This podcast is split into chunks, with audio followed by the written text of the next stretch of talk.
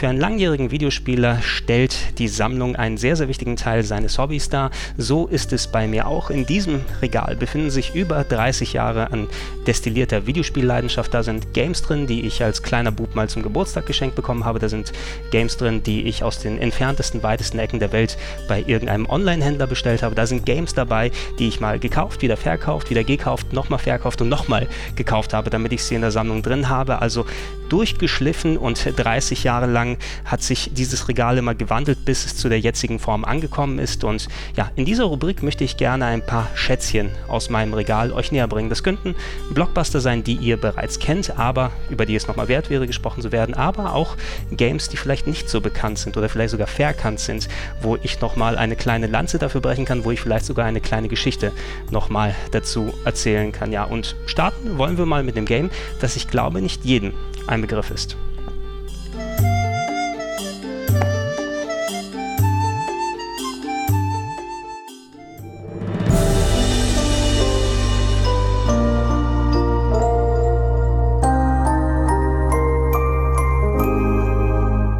Atlus ist den meisten ja bekannt als Entwickler von Serien wie Persona oder Shin Megami Tensei, aber natürlich haben sie auch sehr, sehr viele Spiele von anderen Firmen im Programm, die sie dann publishen. Darunter eben Dual Hearts, was 2002 rausgekommen ist auf der PlayStation 2 nur in den USA und in Japan eine Euro-Version gab es leider nicht. Und das Spiel wurde entwickelt von Matrix Software. Das ist eine Firma, die sich gegründet hat aus ehemaligen Mitarbeitern von Climax und Telnet, zwei Rollen Rollenspielfirmen in Japan, darunter auch die Leute mit dabei, die unter anderem Landstalker und Alandra programmiert haben. Und das merkt man sehr deutlich, denn Dual Hearts, das ist ein Action-Adventure, was viele Anleihen an Alandra und Landstalker hat, das aber mit einer ordentlichen Portion 3D-Jump'n'Run nach Art von Jack and Dexter und vor allem Super Mario 64 mischt.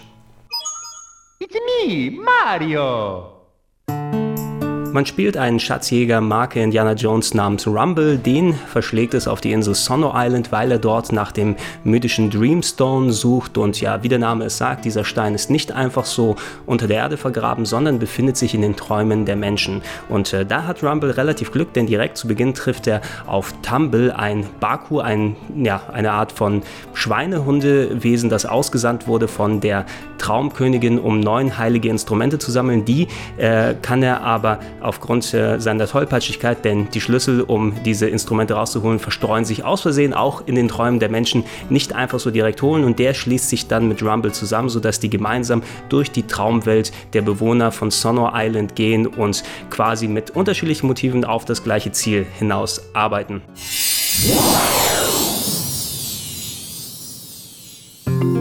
In die Träume der Menschen einzusteigen, das ist eine ziemlich clevere Idee für das Spiel gewesen, denn Sono Island an sich, das ist eine normale tropische Südseeinsel, die ist nicht so spannend aufgebaut, ist sozusagen die Hubwelt, wo dann die Story stattfindet. Aber wenn man in den Träumen der Menschen drin ist, ähm, dann eröffnen sich einen sehr, sehr variable Levelaufbauten und äh, sehr, sehr viele schöne surreale Elemente, die echt viel Abwechslung reinbringen. Da sind solche Sachen dabei wie eine komplette Schneelandschaft, ähm, wenn man in den Traum von, haltet euch fest, dem Weihnachtsmann dann Bewusstsein einsteigt oder beispielsweise in eine äh, Gedankenwelt eines Hundes dann äh, reintritt, wo der nur noch daran denkt, ähm, Hundeknochen dann einzusammeln. Auch ein ziemlich cooler Level, dass man ähm, bei einem kleinen Mädchen in den Traum einsteigt und dort einfach mal ein komplettes äh, Pop-up Storybook dann als Level dann vorliegt. Also da haben die Entwickler gut Gelegenheit gehabt, sich dann auszutoben. Diese Level selbst dann wirken, obwohl da ein paar Action-Adventure-Elemente drin sind und kleine Rätseleinlagen, mehr eben wie große Jump Jump'n'Run-Level da, insbesondere ich habe Super Mario 64 erwähnt. Einige Level haben mich echt richtig daran erinnert. Wenn man mit ähm, Tumble beispielsweise durch die Lüfte fliegt, dann denke ich an das erste Mal, wo ich bei Super Mario 64 mit der Fliegermütze so durch die Level geflogen bin. Oder der erwähnte Weihnachtsmann-Eislevel, der könnte genauso gut die Eiswelt aus Super Mario 64 sein.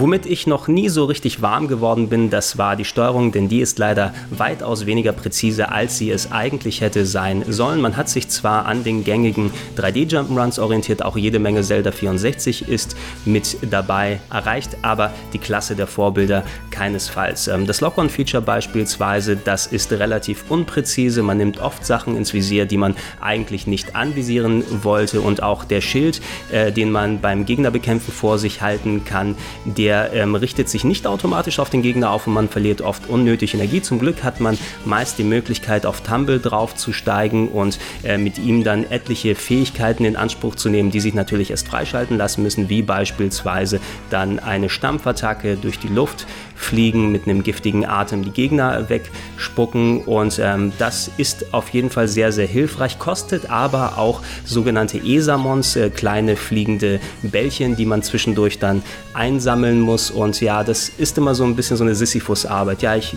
bekämpfe gerade einen Gegner dann mit Tumble, leider sind mir da die Esamons ausgegangen, also muss ich da wieder welche sammeln, aufwendig und dann erst weiter kämpfen. Das macht alles ein bisschen unrunder, als es eigentlich hätte sein sollen. All right.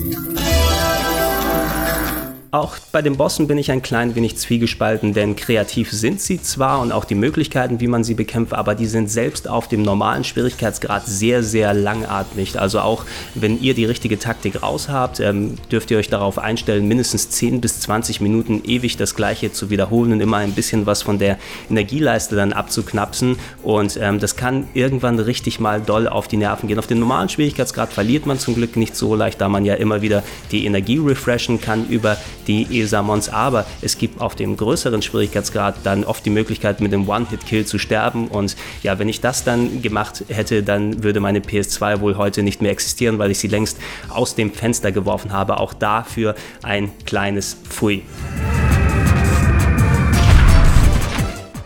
Insgesamt, trotz der Schwierigkeiten, muss ich aber sagen, so die Grundstimmung, die ermittelt wird und einfach diese Idee mit dem Traum einsteigen, mir hat Dual Hearts durchaus Spaß gemacht. Man darf kein Highlight des Genres wirklich dann erwarten, weil da gibt es in allen Bereichen Games, die den einen oder den anderen Punkt dann besser gemacht haben. Ey, aber diese Traumthematik, die Charaktere, teilweise die Geschichten, die dort erzählt werden, sind ähm, schön melodramatisch dann miteinander verwebt und es ist immer noch ein Videospiel, also man darf da jetzt nicht die hohe Kunst des Storytellings dort erwarten, aber es hat mich schon dann ganz gut äh, mitgenommen an den einen oder anderen Stellen. Ich musste hier und da auch mal ein klein wenig schmunzeln.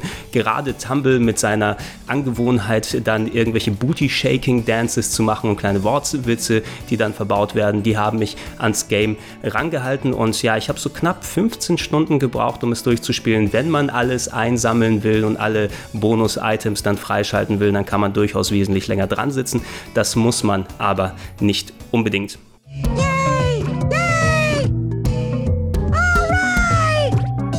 Okay, das sollte es dann für die erste Ausgabe dieser neuen Rubrik gewesen sein. Ihr könnt natürlich gerne auch Vorschläge für andere Spiele machen. Da muss es aber damit einhergehen, dass ich dieses Game auch tatsächlich aus meinem Regal fischen kann. Ich bin sehr gespannt darauf, wie das Feedback bei euch ausschaut und ich bedanke mich fürs Zuschauen.